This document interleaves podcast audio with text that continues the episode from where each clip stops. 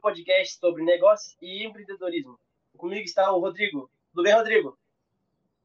Pessoal. Obrigado, Rodrigo. Gabriel, pessoal do Jogando na Mesa, muito obrigado pelo convite. Quem, quem que é o Vitoriano hoje? É, bom, Vitoriano hoje é um cara que mexe, digamos que respira dia a dia empreendedorismo e inovação.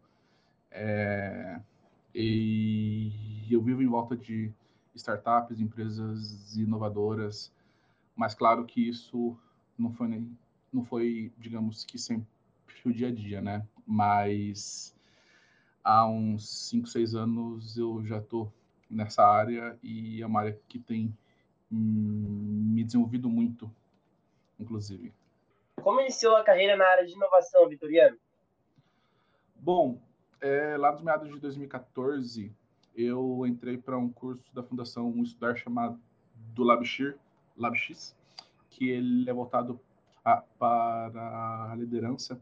E aí começou a me despertar algo mais. E, de fato, o evento que virou a chave, que foi o divisor de águas, por assim dizer, foi o é, Startup Weekend de 2015, lá na cidade de Cuiabá, onde eu estava já um tempo estagnado, sem um norte, sem um rumo, e, aí tanto eu falo pessoal como também profissional.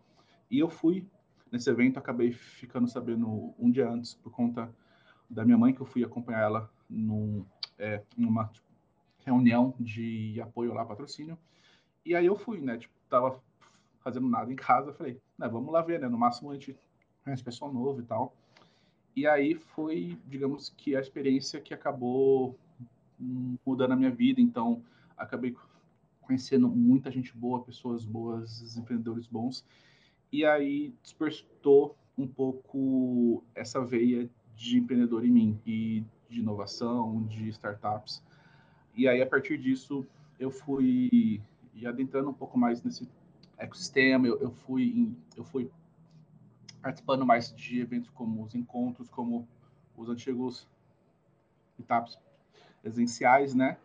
E eu vi que eu tinha a chance de ajudar um pouco mais e não só estar tá ali, digamos que de uma forma passiva absorvendo. Então daí eu fui aos poucos ajudando, fui auxiliando na organização, eu, eu fui ajudando a arrumar mesa, cadeira, fui aí ajudando na parte da inscrição, até que ali nos, nos meados de 2016 para 2017 eu vi que eu tinha chance de ajudar mais e organizar de um, uma forma mais ativa. E daí eu entrei para o Startup MT e aí, desde então, eu estou inteirado com a parte de comunidade de, de startups, onde eu atuo até hoje. E a partir disso, eu vivo basicamente voltado para o empreendedorismo, inovação e para startup também. Para falar um pouquinho de inovação, às vezes muitas pessoas têm a impressão que é só para altas empresas, né? É, a, a empresa que são mais pequenas, pequenos e médios empresários, acha que isso é muito difícil encontrar isso, né? Implantar isso. Isso, de fato, se acha que é um mito, é, as pessoas mais inferiores conseguem ter é, acesso à inovação, praticar inovação no dia a dia? Sim, sim. É... Inclusive, tem alguns exemplos interessantes, mas eu acho que o intraempreendedorismo, tipo, empreendedorismo de fato e a inovação, a gente pode aplicar basicamente em quase tudo. Então, desde que você seja até um motorista de ônibus, alguém que, que trabalhe em um mercado que for, você pode aplicar alguma coisa dessas. E eu lembro de um exemplo bem interessante que eu estava ajudando na inscrição do Inovativa do ciclo de 2020, se não me engano, lá de Mato Grosso. E tinha um cara que achava que não devia é, escrever, né? Eu falei, tá, mas o porquê você escreveu primeiro? Não, porque eu vendo água. Eu falei, tá, beleza, então vamos ver, né? Eu vendo água, é, eu vendo água, mas eu vendo quase acho que cinco vezes mais e com o valor duas vezes mais ou três do que o outro cara que vende. Tá, então peraí, você, você está fazendo alguma coisa diferente, porque você vende a mesma água por um preço mais caro e você vende mais. Então, com certeza ali ele tem alguma vez algo, algum método, alguma coisa que ele está inserido de inovação ou de empreendedorismo que seja sobre a parte de atendimento, cliente, experiência, alguma coisa ele tipo, entrega mais do que a outra empresa. Então, isso vale para quase tudo. Conta para gente, para o pessoal de casa, como é gerir uma comunidade de startups. Aproveitando também, até para mencionar também que você é também agente inovativa, né? Isso, hoje eu estou como líder Alumni e inovativa e no, e no ano passado eu fui líder de comunidade pelo estado de Mato Grosso, mas também atuava no estado do Paraná. É, a gestão de comunidade é uma coisa muito gratificante, muito interessante, muito boa, porém é muito desafiadora. E aí, assim, você aprende muita coisa, você aprende a lidar com pessoas, conexões, ações, eventos, é, mas com isso você também, de uma certa forma, aprende a lidar com. Acho que o principal seria a parte de resolução de problemas, porque aparece muita coisa e aí você precisa resolver da melhor forma possível e você sempre está em contato com muita gente.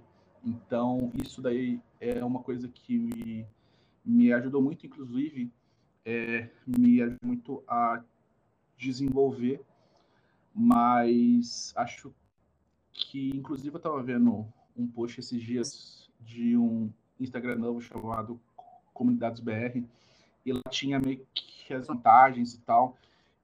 E, de fato, assim, o que hoje você, digamos que aprende, para não falar ganha, é muita parte de amizade, de, de, de algumas pontos, conexões, mas muito de acho que processos e de interações também.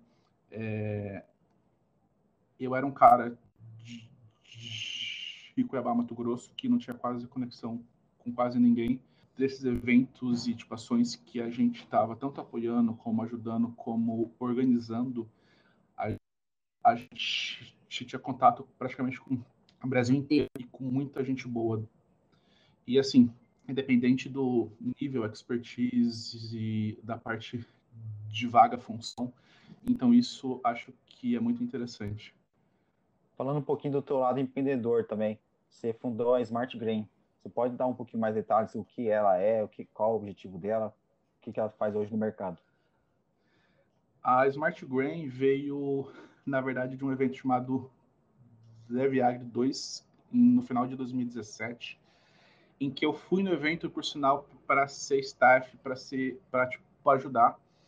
E aí, no meio dele, de sexta para sábado, tinha uma equipe que estava sem é, desenvolvedores e eu não sei mais desenvolver, mas a, a parte do de, de organização viu que eu tinha uma chance, que eu tinha uma chance de ajudar aquela equipe, ela falou, cara, você não pode ir lá ajudar e tal? Eu falei, eu, eu vou ver o que eu posso fazer, né? Aí eu fui. No sábado à noite, é, eu quase fui embora, desisti, porque a gente estava sem nada e estava difícil. E a gente estava sem um dev, que tipo, esse evento é para você desenvolver alguma coisa e você entregar ali um código, alguma coisa.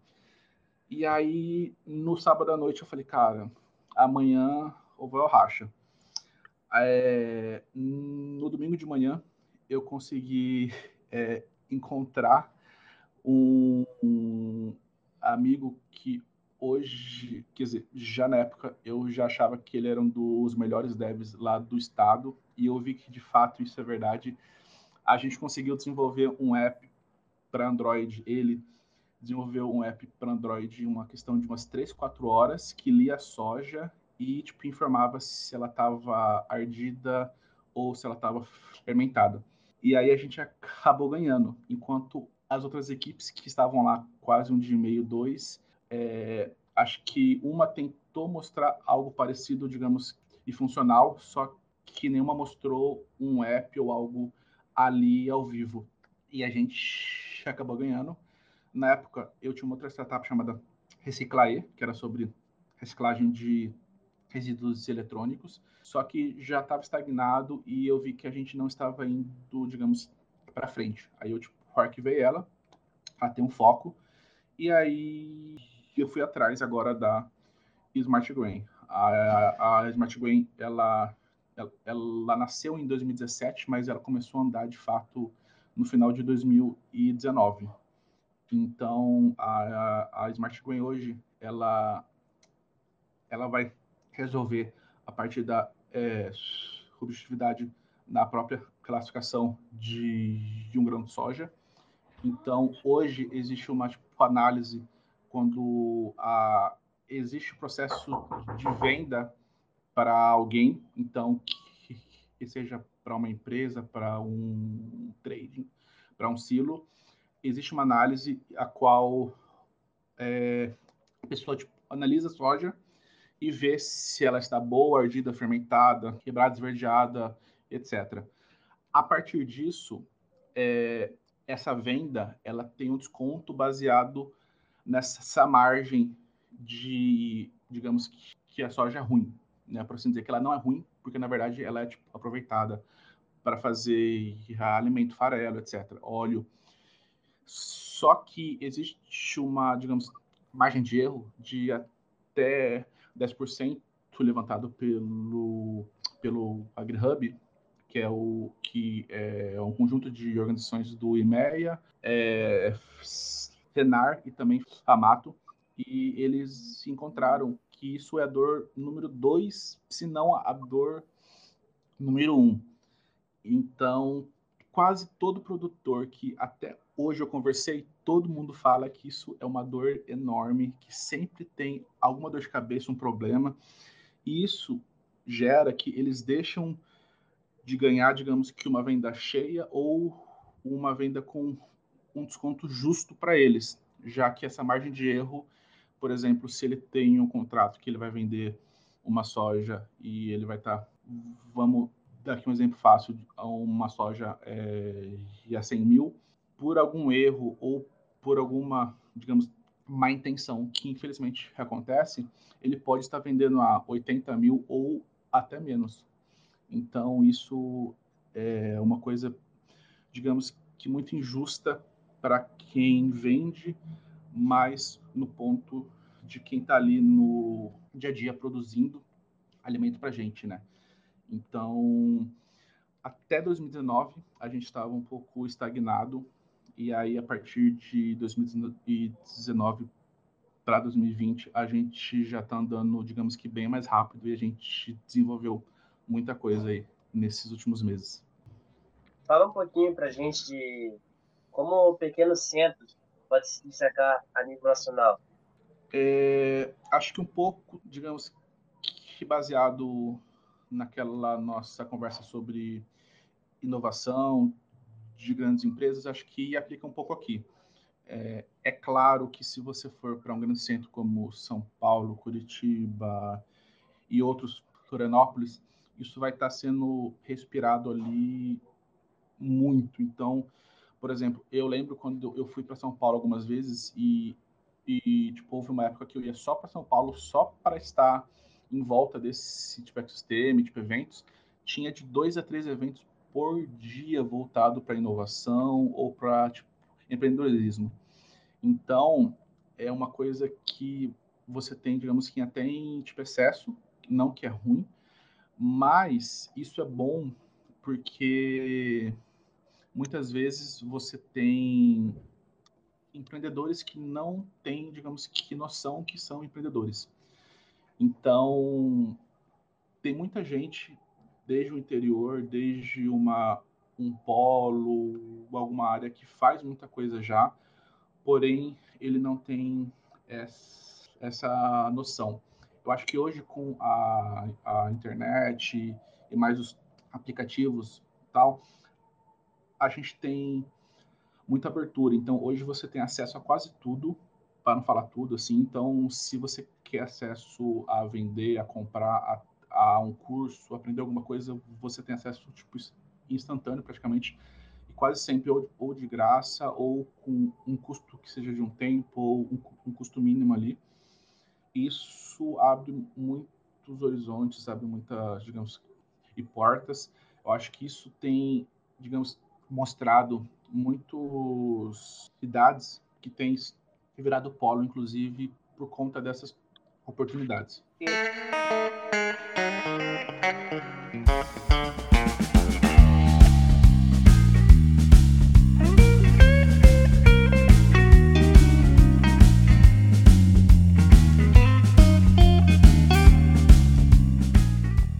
Você como empreendedor, quais foram as maiores dificuldades que já surgiu? Como a Smart Game, por exemplo? É... Aí eu vou contar um pouco como empreendedor e eu também vou contar um pouco como Smart Grain, é, mas acho que como empreendedor, no começo era, acho que a falta de impressão de que eu precisava de um suporte ou de um tipo de apoio, e aí no caso de amigos, pessoas em volta, né, família, e hoje eu vejo que não, claro que isso é importante, é bom, porém, basicamente o que você faz depende de você, então, isso é uma coisa que muito empreendedor às vezes pensa ou meio que pesa um pouco. E hoje eu vejo, e, e eu já passei por muita coisa que eu adiei e atrasei, achando que eu tipo, meio que precisava de alguém ou de alguma coisa, e não. Eu acho que isso é uma coisa que pesa muito. É, acho que também uma coisa que muita gente hoje associa ou pensa, talvez, não sei, mas pelo menos para mim meio que ficou um pouco, digamos, que, que, marcante, é que um empreendedor, quando ele passa por dificuldades, não é que ele vai comer miojo durante, durante ali dois anos, não. Isso é uma coisa meio que mínima, mas a gente tem o dia a dia a parte de, de corpo, mente, cabeça, tem tipo amigos, famílias, então muita coisa que a gente passa no dia a dia que a gente não tem ideia ou às vezes não vê, isso tipo impacta muito. E acho que com a Smart Grain principalmente, a gente não teve muito apoio até que alguém acreditou na gente. Então a gente foi em inúmeras empresas, inúmeras instituições que eles tipo, escutavam, talvez não era tão bem é, digamos que a nossa hora, isso eu também entendo, porque a gente tinha uma ideia só, ok? Porém, é, eu lembro até que eu fiz o pitch para a mesma tipo instituição, com a mesma apresentação, apenas com uma logo a mais, que foi de um contrato que eu fechei no final de 2019 para 2020. E com essa logo a mais, a Constituição já abriu o olho, já queria executar, estava interessado. Em comparação, antes eu apresentei o mesmo pitch, mas eles, sabe, não tem interesse. Então, assim, acho que uma coisa importante e que é de muito, digamos, valor são essas empresas e instituições que, tipo, acreditam inicialmente. São os tais early adopters também, por assim dizer. Então, isso faz muita diferença, querendo ou não, tanto na parte de empresa quanto aceleração. Se você está, por exemplo, numa tipo aceleração do, por exemplo, Hebrai ou de alguma outra instituição, empresa, isso pesa e é muito importante. Não achem que ter um selo ou ter alguma coisa ali é uma coisa ruim. Isso, tipo, quanto mais você tem, é muito bom, melhor pesa isso, porque você já teve uma experiência ali e acho que não gere muita expectativa surreal. É, acho que pense um pouco mais realista. Acho que é uma coisa que ajuda muito. Acho que é algo bem bacana comentar aqui, que empreendedor também tem que trabalhar também sábado, né? É, tem gente fazendo festa aí do lado de você, né? Que você comentou agora há pouco, né? Vai ter que ouvir muita coisa também, mas tá, se você acredita num, num objetivo claro, vai lá e corre atrás, né? Sim, e até acho que é, estendendo um pouco aqui, Rodrigo, aproveitando um pouco a, a sua fala, isso é uma coisa que é um pouco, digamos, que, que complicado para a vida, não vou dizer amorosa, mas para a vida, tipo, pessoal nossa, porque às vezes a gente tem reunião à noite, a gente tem reunião sábado, a gente tem reunião domingo, a gente tem evento que a gente viaja e passa três, cinco dias fora. E isso é um pouco difícil e é um pouco, digamos que, assim, complicado para entender também. E eu sei que isso é difícil, mas isso é algo que quem está geralmente nesse meio de inovação startup é uma coisa normal, né? Não que seja ruim ou boa, mas isso é, é uma diferença também que às vezes a gente não pensa nisso. É, quais as dificuldades que foram encontradas ali quando iniciou a carreira de ser empresário? É, eu acredito que para mim, pessoalmente, foi muito uma barreira, acho que pessoal mesmo, porque eu sou hoje, digamos que, um vitoriano diferente do que tinha até 2015 e tinha outro também antes, mas é, eu não tinha muita desenvoltura, muita, é, digamos, que liberdade de fala, assim, a comunicação era bem ruim, horrível, por sinal, tipo, eu sou gago, não parece, mas até 2015 eu quase não conseguia falar uma frase direito. E eu acho que isso foi um grande impeditivo. Um outro grande impeditivo também, acho que é o medo que a gente tem de ter um não ou de o empresário, a instituição não achar interessante e gostar. É... Hoje, eu acho que quase todo tipo de contato porque se eu estiver falando todo também, pode abranger coisa que a gente não pensa, mas, tipo assim, quase todo tipo de contato e interação que você tem com alguém, com uma empresa, com a, alguma pessoa, isso é interessante, você, tipo, aprende algo. Então, desde uma conversa que você tem, um pitch que você faz, que você pega... É, por exemplo, eu lembro de uma etapa de desenvolvedores que eu fui em Cuiabá e em, em uma conversa com um amigo meu lá, eu descobri uma forma de aplicar isso na minha startup, que vai ser algo que vai, digamos, que desenvolver mais rápido.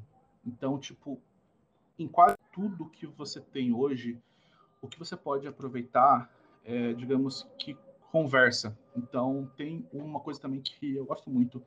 Sempre que eu pego Uber ou 99 táxi, o que, o que for, eu sempre converso, claro, que se, tipo, é, pessoa motorista estiver disponível, eu sempre converso porque é sempre uma experiência nova.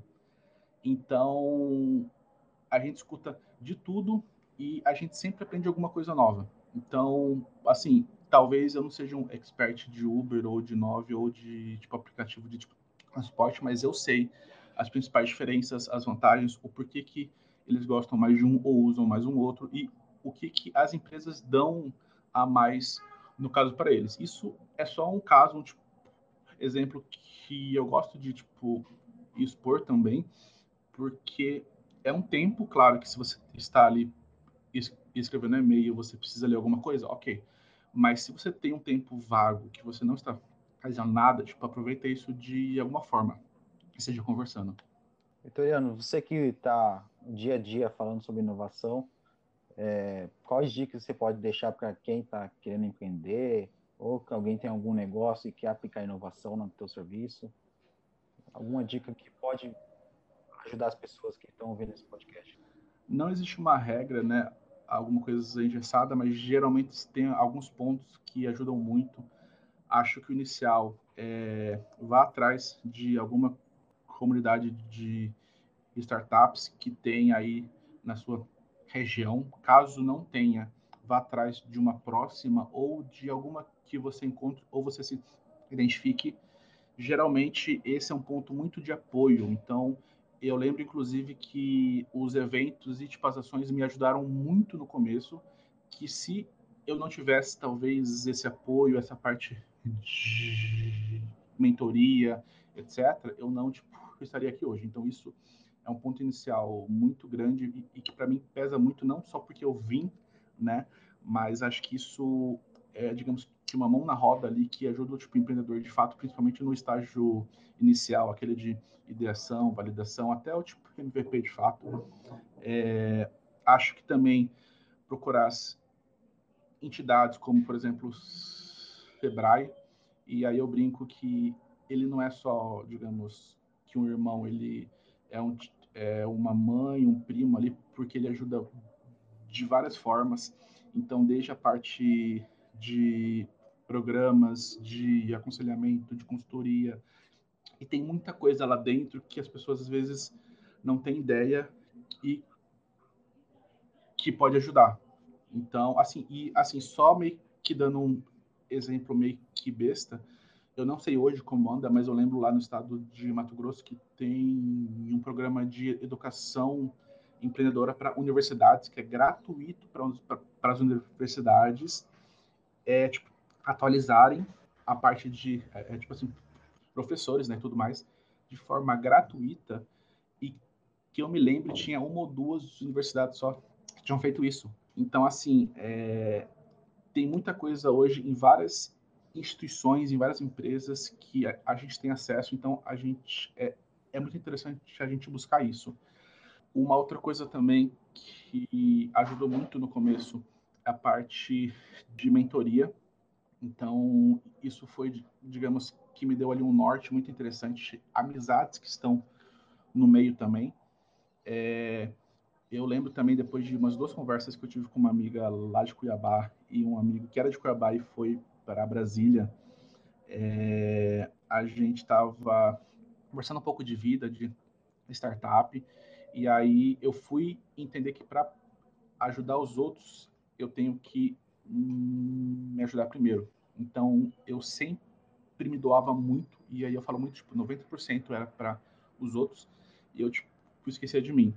Então, aí eu, não, peraí, parei um pouquinho, refleti, e aí eu voltei um pouco e falei, não, eu vou agora me desenvolver, melhorar um pouco, é um foco para mim, que daí eu consigo ajudar mais os outros. E, tipo, a partir disso, basicamente, é o que tem acontecido. Então, eu tenho hoje, digamos que, conseguido impactar mais gente e muito mais longe. Então, inclusive, esses dias eu estava conversando com um amigo de infância que, é, que ele está, no caso, na África, e aí a gente tem a chance de é, criar pontos ali, conexões, que é de interesse para ambos. Então, isso é muito interessante. Ian, muito obrigado pela tua participação aqui. Foi um bate-papo muito interessante aqui, fácil de falar de inovação, dá para ver que você tem muito site aqui. Ah, o pessoal também que quiser pode procurar também a Smart. Nossa, muito obrigado. Obrigado e eu que agradeço aí o convite de estar expondo um pouco dessa minha experiência e tipo história também, claro.